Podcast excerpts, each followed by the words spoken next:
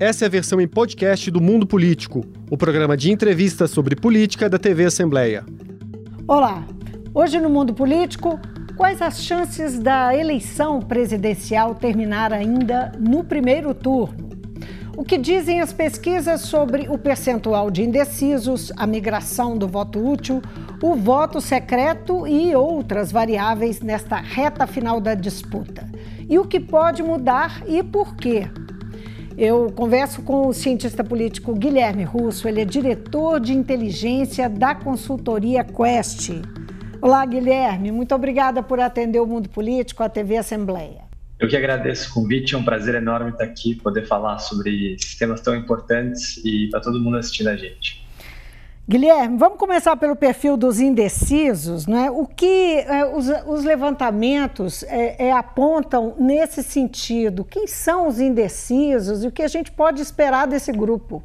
Bom, vamos lá. Os indecisos eles são peça fundamental nessa eleição, tanto presencial como para governador, porque justamente aquele eleitor que, como não tomou a decisão, ele está disponível no mercado. Né? Se eu sou um candidato para eu ter novos votos, em vez de eu precisar retirar o voto de alguém, eu tenho aquele eleitor que ainda não decidiu, ou seja, eu só preciso convencê-lo a votar em mim, não preciso convencê-lo a sair de um candidato e depois votar em mim.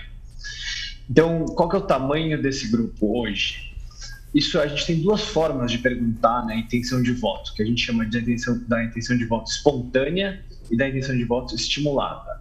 Qual que é a diferença entre elas? Na espontânea, eu nem falo quem são os candidatos na estimulada, eu vou falar, olha, os candidatos à eleição são esse, este e este. E aí eu pergunto como você vai votar. Por que, que a gente acha, para avaliar os indecisos, a espontânea é melhor? Justamente porque é esse eleitorado que, sem você estimular, sem você provocar, ele ainda não sabe em que ele vai votar. Então, é, é uma medida melhor para saber quem são os indecisos. A gente tem um perfil muito claro sobre quem que é esse grupo. Esse grupo é formado majoritariamente de mulheres pessoas com renda, né, ou escolaridade mais baixa, e também um pouco mais de eleitores proporcionalmente no Sudeste. Isso, por que, que isso é tão importante? Porque, de novo, né, são esses eleitores que podem fazer a eleição ir para um lado ou ir para o outro, ser decidido no primeiro turno ou não, é, e também né, se eles vão ou não votar. Então, esse grupo de indecisos é peça fundamental nessas últimas semanas aqui da corrida presidencial e também governador, senador. Uhum. Agora, vamos falar do que pode levar esse eleitor a votar nesse ou naquele candidato. Que tipo de estratégia pode mexer com esses indecisos? Você se referiu às mulheres, a pessoas de baixa, é, de renda mais baixa e que estão no Sudeste. O que, que falaria, o que, que provocaria a decisão uh, desses, desse grupo? Tem dois momentos que são importantes pensar né, nesse indeciso se tornar um eleitor de alguns candidatos. O primeiro é esse eleitor, né, esse eleitor ou eleitora já conhece os candidatos. Para a eleição presencial, né, os dois principais líderes da corrida, o ex-presidente Lula e o presidente Bolsonaro, são muito conhecidos. Então esse eleitor, né, na verdade, não gosta tanto de nenhum dos dois. Né? Essa falta de ambivalência ou não decisão é o que caracteriza esse eleitorado. Já em outras, nas corridas estaduais, a gente tem às vezes um perfil de um candidato que ainda não conhece tão bem os candidatos. Então, o primeiro momento é o eleitorado conhece os candidatos. Depois de conhecer os candidatos, vem essa parte da avaliação, né? Quem que é o candidato que melhor me representa, que vai trazer, é, que eu espero que traga mais resultados para mim lá no futuro. Então, o que, que, é muito importante pensar? Olha, os políticos, né, e o próprio eleitor tem que pensar o que, que me importa, o que, que esse candidato vai me oferecer. Eu me importo com saúde, com educação, com economia, qual desses são os principais temas, quais desses candidatos me passam aquela confiança de eu, na verdade, delegar, né, de eu mostrar o meu apoio, ir lá na urna, apertar os botões, que é o momento que a gente transfere a nosso poder, digamos, como eleitor, para os políticos, né? Assim, eu estou delegando meu poder para os políticos. É um passo importante que esse, esse eleitorado é, indeciso, né, assim, espera um pouco mais para tomar essa decisão. Então, o que, que é importante pensar, né? O eleitorado do Sudeste, comparado ao eleitorado do Nordeste, ele tende a ser um pouco mais antipetista, né? especialmente na, no estado de São Paulo, e depois no sul do país. Já a questão das mulheres, pessoas de baixa, baixa renda, na média, tem uma taxa de interesse sobre política um pouco menor. O que eu quero dizer com isso? As pessoas, né, algumas pessoas ficam o dia inteiro vendo política, falando sobre política, é o meu caso, é o meu trabalho. Então eu sou, digamos assim, na sala. Mas a grande maioria das pessoas, né, tem que tem outros tipos de trabalho, estão cuidando da vida e etc. E nem sempre tem tanto tempo para conhecer os candidatos. Então, tem os dois lados. O eleitor que vai se interessar mais e descobrir quem são os candidatos, e os candidatos têm um papel fundamental que a mensagem consiga chegar, não só chegar, mas também que seja interessante para o eleitorado. Então, é, também cabe, né, assim, aos próprios candidatos fazerem com que os discursos estejam aliados com que esse eleitor faça uma decisão. Em relação às mulheres, pessoas de baixa renda, existe um fator fundamental que eu acho que é, vale tocar. Esse eleitorado mais indeciso se preocupa com duas coisas fundamentais: saúde e economia. Né? Será que as propostas dos candidatos é, mostram né, que a gente tem confiança de que a economia vai melhorar, a inflação vai baixar e vai ter mais emprego? Essas são as preocupações, digamos, da família, é, até também um pouco do, do, dos homens. Mas já as mulheres, tem um outro problema que é fundamental: a saúde. Então, é de se esperar que os candidatos falem um pouco mais sobre saúde agora nessa reta final, justamente buscando né, esse eleitorado, muitas das mulheres, é, mas pessoas baixa renda que dependem os serviços públicos, especialmente de saúde. Hum, levando em conta o, enfim, o período todo da pandemia e o histórico uh, do presidente, não é, e, e candidato à reeleição, Bolsonaro, é, esse é um assunto complicado para ele, para ir buscar votos dos indecisos, assim como você disse que para o Lula é um problema que os indecisos estejam mais concentrados, não é? Uh, na região sudeste? Seria então o desafio do Bolsonaro essa questão da saúde? Sem dúvida, né? O, o presidente Bolsonaro tem uma, ele traz para a eleição uma característica que a gente nunca tinha visto antes nas eleições presidenciais e é raro de ver mesmo nas estaduais. Uma diferença muito grande entre homens e mulheres né, quando a gente olha tanto a avaliação de governo como a intenção de voto, o presidente Bolsonaro tem um desempenho muito inferior né, ao ex-presidente Lula, é, quando na, na, comparação das mulheres em comparação aos homens, ou seja, as mulheres avaliam de forma mais negativa e votam menos para o presidente Bolsonaro. E eu acho que isso já vinha de 2018, mas a pandemia né, tem um papel importante em consolidar essa opinião das mulheres serem mais críticas na média, né? Por quê? Porque se saúde importa, né, e a gente é, tem uma população que utiliza muito o SUS, que quer bons serviços, quando o presidente tem uma posição muito negativa, né, ou digamos que é, não incentivou tanto a vacina, é, não é um grande defensor do SUS comparado a outros políticos, é, esse eleitorado indeciso que não gosta tanto do Bolsonaro vai ter uma, digamos, uma maior rejeição. Né? Olha, o presidente teve quatro anos no poder e claramente não fez grandes é, digamos, avanços na questão da saúde é uma coisa que me importa, importa a minha família. Então, sem dúvidas, a pandemia e saúde são um tema que o presidente Bolsonaro tem certa dificuldade, justamente com o eleitor que a gente estava falando antes, né? esse eleitor é, mais indeciso e que parte, né, majoritariamente, são as mulheres. É verdade que o presidente Bolsonaro também tem uma posição, ele tem uma, dois argumentos, né, de que um, que ele fez tudo o que era possível e também ele busca é, ele busca, digamos, passar a culpa da pandemia para o STF, que não teria deixado trabalhar, que isso, enfim, já, já foi discutido pelos jornalistas e tudo mais, mas sem dúvida, né, a questão da saúde, pandemia, é sim uma pedra no sapato agora nesse final de campanha e no possível segundo turno para o presidente Bolsonaro. Uhum. Guilherme, os indecisos podem ser influenciados por um movimento é, de migratório do voto útil? Não é? porque esse é um foco também da, da campanha, uma, há uma tentativa, um trabalho da, forte nesse sentido, de, das, da campanha do Lula de ir buscar uh, aquele voto que não era dele, mas uh, num argumento, voto útil tem essa ideia, num argumento para fazer frente ao Bolsonaro, vote em mim. Essa é a ideia do voto útil para Lula, não é? Entre os indecisos, é, ele pode conquistar o voto útil por, pelo, por um sentimento anti-bolsonarista? Eu acho que sim. Gente, nesse momento, né, a grande discussão é se a eleição vai ser decidida no primeiro ou no segundo turno. Né? E mesmo no segundo turno, as pesquisas, a grande maioria das pesquisas, mostra uma vantagem considerável do ex-presidente Lula. Mas como é que o Lula ganharia no primeiro turno? Né? Então a gente começou falando dos indecisos, que pode ser a peça né, que, que valida, né, que traz a vitória com certeza.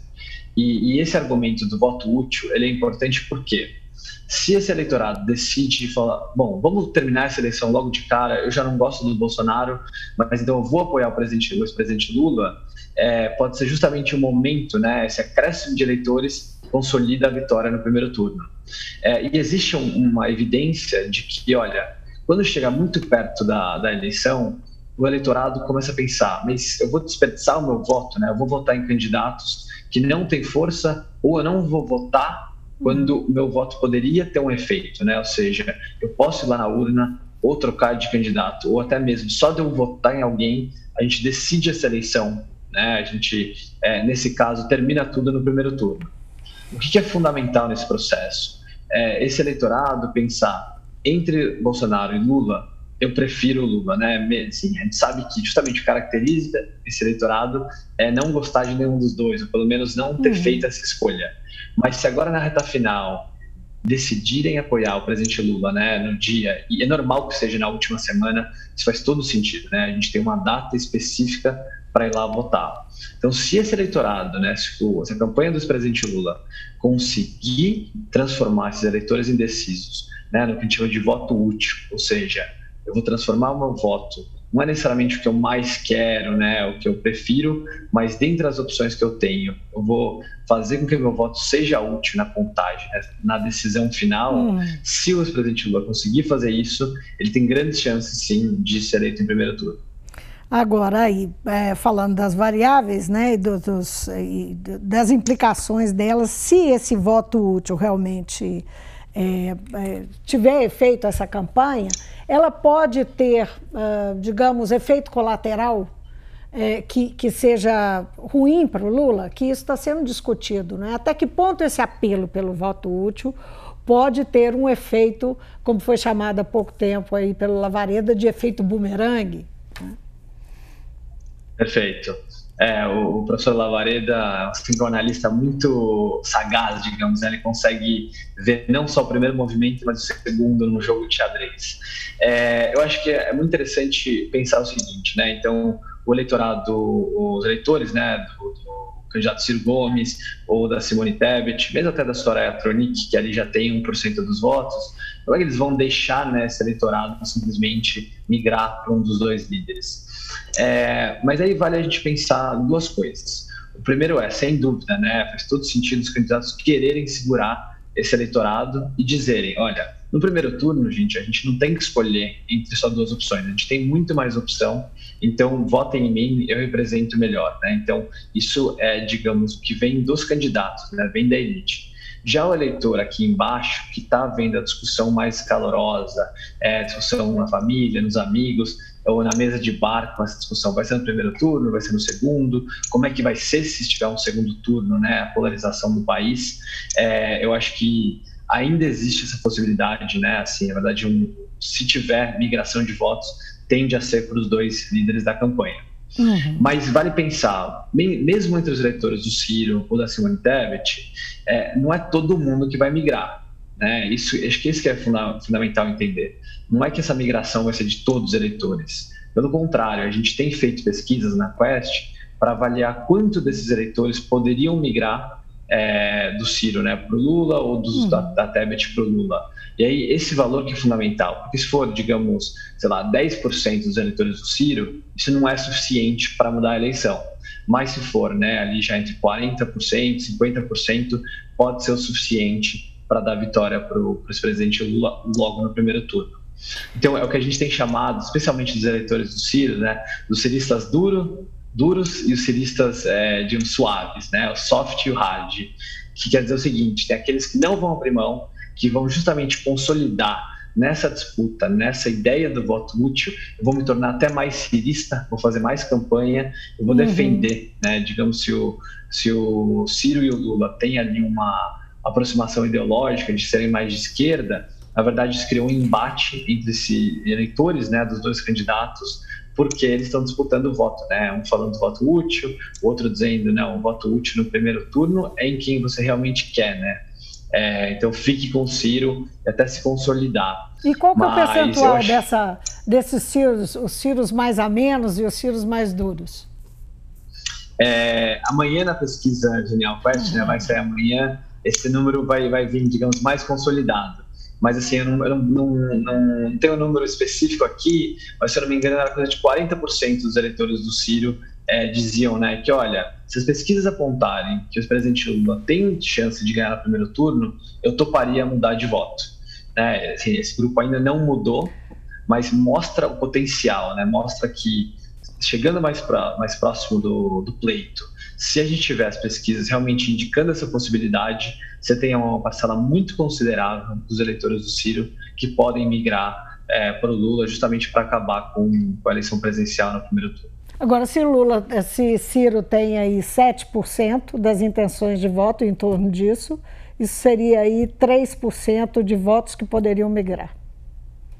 Isso, são 3% de votos que saem do candidato uhum. e vão uhum. para o outro. Sim. Isso é mais importante porque quando a gente pensa em votos válidos, né, para você ser eleito no primeiro turno, você precisa de 50% mais um, um voto dos votos válidos. Então, quando tem uma migração de um, de um candidato para o outro, para o líder, a gente está, digamos assim, tirando aquela parcela, né, de que ele precisava ter mais voto e indo justamente para esse campo.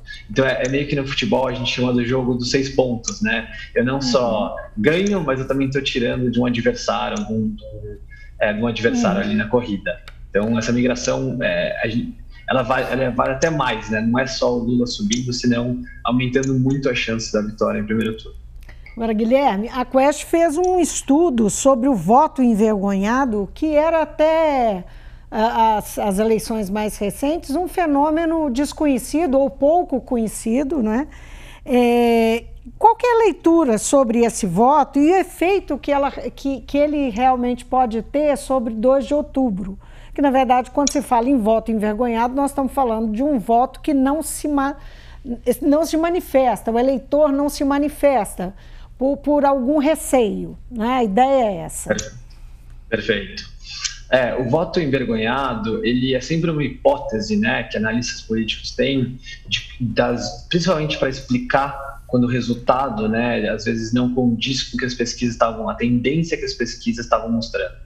Vale sempre lembrar, né? Pesquisas eleitorais são um retrato daquele momento, né? Elas não são desenhadas necessariamente para acertar o resultado final, mesmo porque muito do eleitorado muda, né? No dia final ou até se informa mais. É, 2018 foi um caso muito específico de que parte dos eleitores, até Minas Gerais, teve uma mudança muito rápida na última semana com a eleição do Zema, o Wilson Witzel no Rio de Janeiro. Uhum. Mas falando do voto envergonhado, o que, que ele é?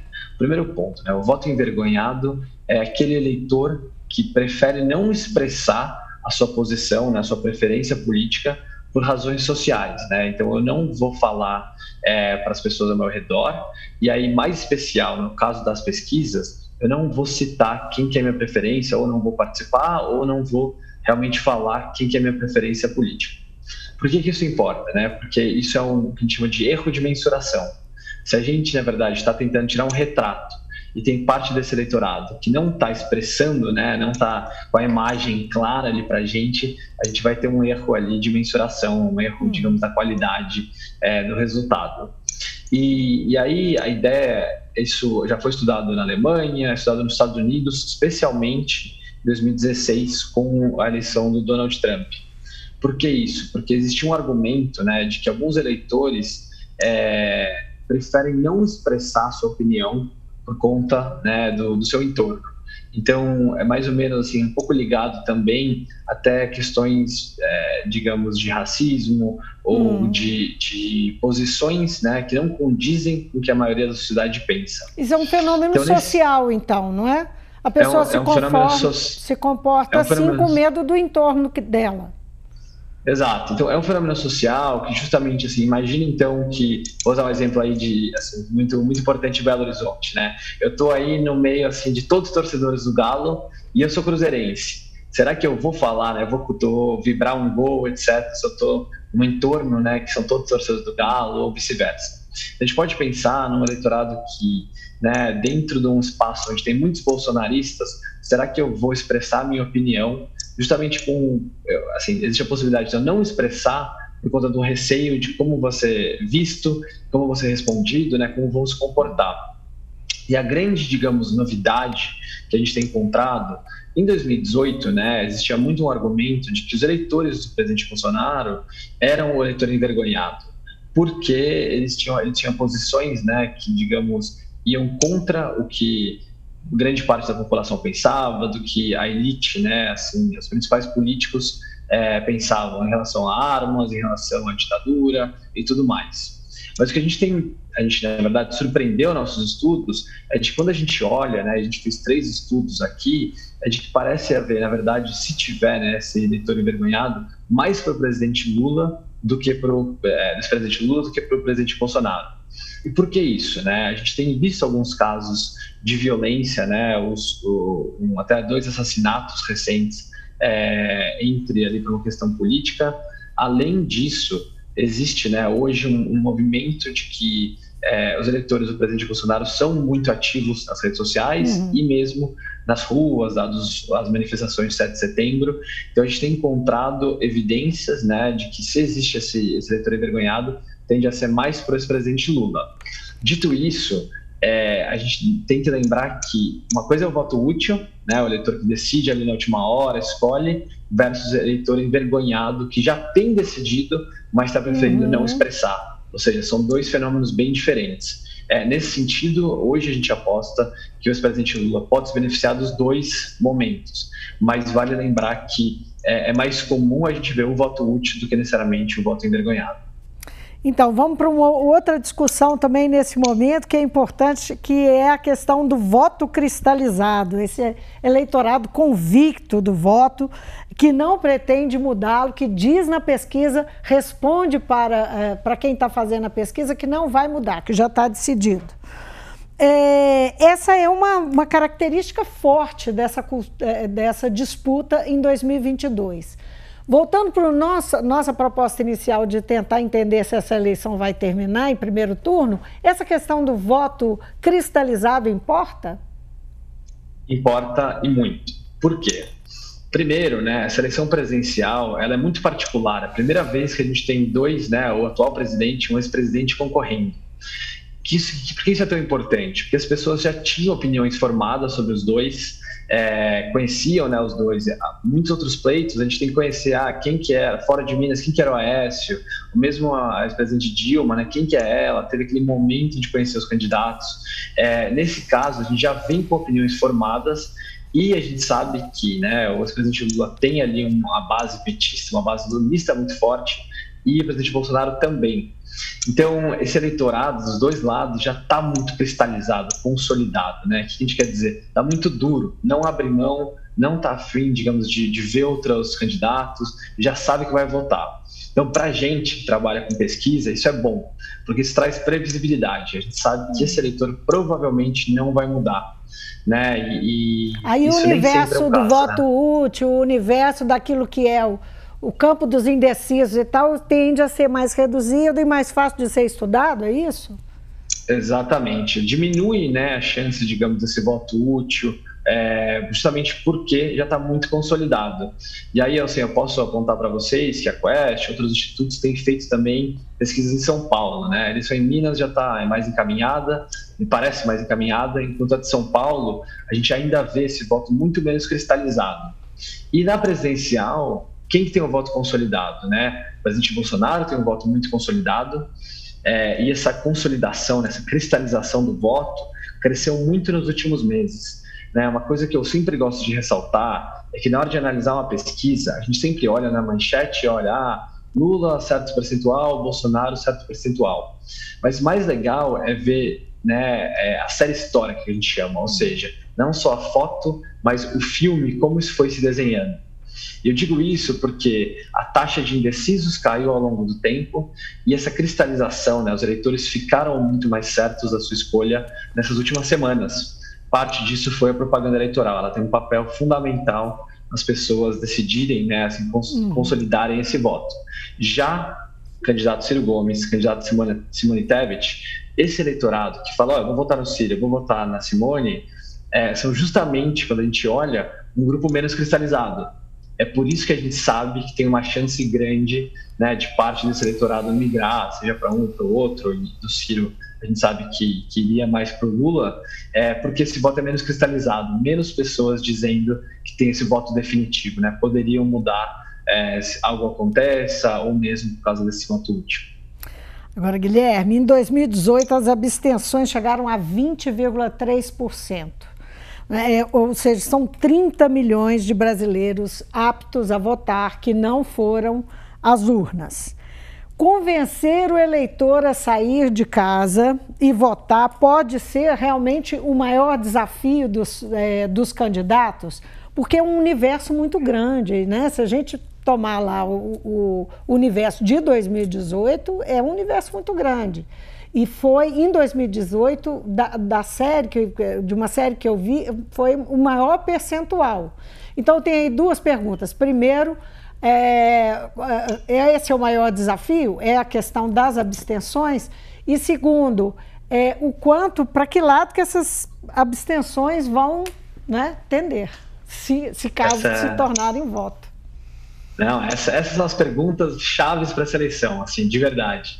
A gente falou de deciso, falou de voto útil, agora vamos falar de abstenção, né?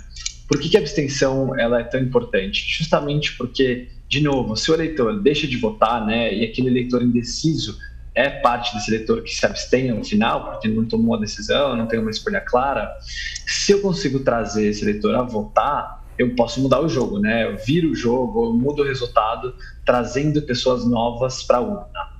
É, e aí, é até legal falar assim, na ciência política, né? A gente estuda bastante, mas a abstenção é um tema que a gente estudou razoavelmente pouco comparado, a gente já estudou mais voto útil, como o eleitor pensa, partidarismo. A abstenção é algo que a gente ainda no Brasil está desenvolvendo.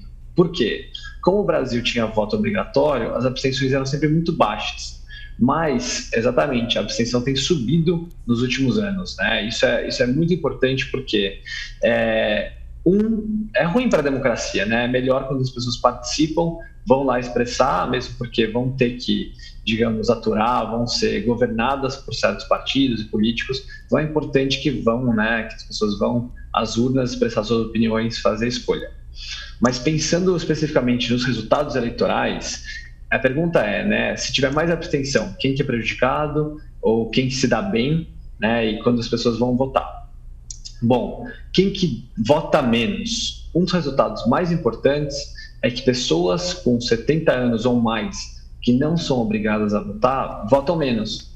E aí, é, esse é um eleitorado, ainda que não seja gigantesco, é um eleitorado que o presidente Bolsonaro tem se dado bem, né? Os eleitores mais é, preocupados ali com, com, corrupção, com segurança, eleitorado com idade mais elevada, pode ser uma vantagem para o candidato e presidente Bolsonaro hoje.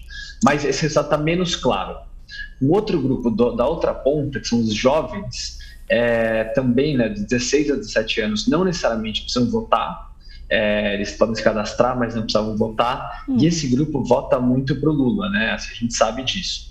A diferença é que um já está, digamos assim, numa idade mais elevada é, e não vota por opção, e o outro escolhe se pode votar, justamente se cadastra primeiro para poder votar. Então, a gente pode lembrar, uns seis meses atrás, né, justamente em abril foi o prazo, de que houve um aumento dos eleitores jovens, o que significa que, pensando nesse, nesse grupo né, de cadastro e logo de voto, deve melhorar. Mas quem também vota menos? É, existe um dado que também é pouco discutido, que as mulheres elas até participam mais, elas vão mais votar, mas elas também votam muito branco e nulo. Então, o grande desafio hoje para o ex-presidente Lula é fazer o eleitorado votar. Né? A gente falou dos indecisos, que eram mulheres, pessoas de renda mais baixa, né? escolaridade mais baixa. E aí, esse é o grupo, quando a gente olha, que o ex-presidente Lula tem um dos melhores desempenhos né, entre subgrupos do, do país.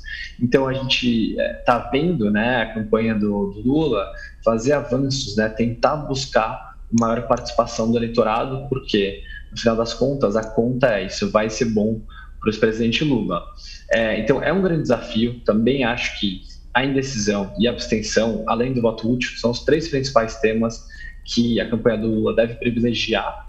É, e, e, aí não está exatamente claro como é que o, presidente Bolsonaro vai se posicionar nesse sentido, porque nem sempre está tão claro, né? Assim, quando a gente fala do voto útil, a gente sabe a direção até de forma mais clara do que a questão da abstenção. Eu digo isso só por causa de mais um resultado, de que o estado com maior abstenção é o Rio de Janeiro.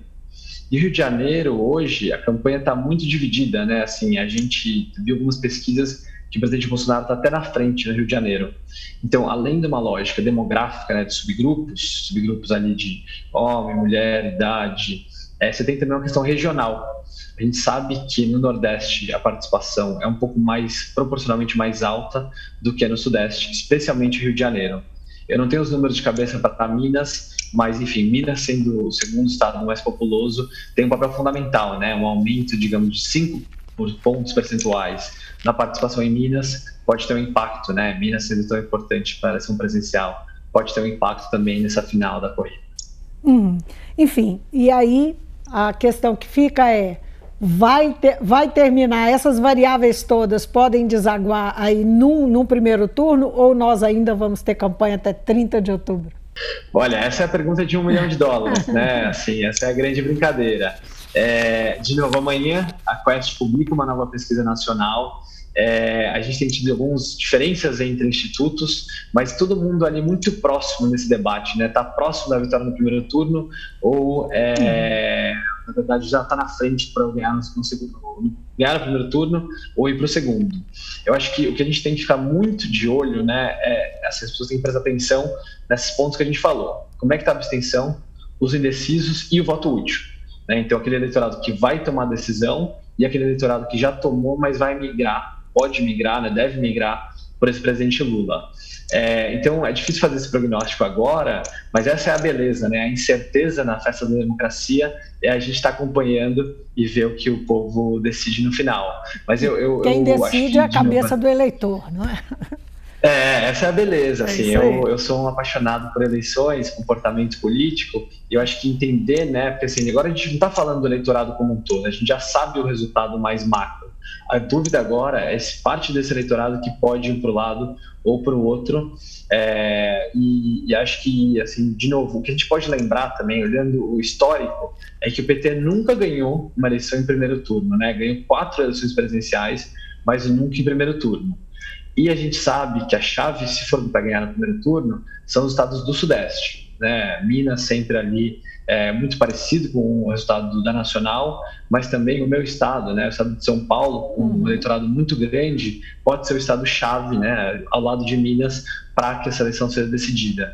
Então, não é só olhar para a Nacional, mas também olhar muito como é que esse eleitorado paulista, carioca e mineiro estão indo, né, dado que são os três estados mais populosos. Acho que isso é fundamental. E aí os, os dois candidatos, né, tanto, mesmo também o Ciro, a Simone e a Soraya, devem focar muito tempo agora daqui até o dia 2 é, em fazer campanha nos três, os três estados mais populosos do Sudeste. É isso aí, estamos de olho, acompanhando e esperando o resultado amanhã. Guilherme, muito obrigada pela entrevista. Eu que agradeço. Muito obrigado pelo convite, fico à disposição. Obrigada. Eu conversei com o cientista político Guilherme Russo. Ele é diretor de inteligência da consultoria Quest. Falamos sobre indecisos, voto útil, voto envergonhado, abstenção, enfim, variáveis que podem levar a eleição a terminar em primeiro turno ou se estender para o segundo. Eu fico por aqui, obrigada pela companhia e até amanhã. O Mundo Político é uma realização da TV Assembleia de Minas Gerais. Nesta edição, a apresentação foi de Vivian Menezes, a produção é de Tayana Máximo, a edição de áudio é de Tarcísio Duarte e a direção é de Alevi Ferreira. Acompanhe a cobertura especial da TV Assembleia de Minas sobre as eleições. Para assistir a todos os conteúdos, acesse almg.gov.br barra eleições 2022. TV Assembleia, eleições com todas as vozes.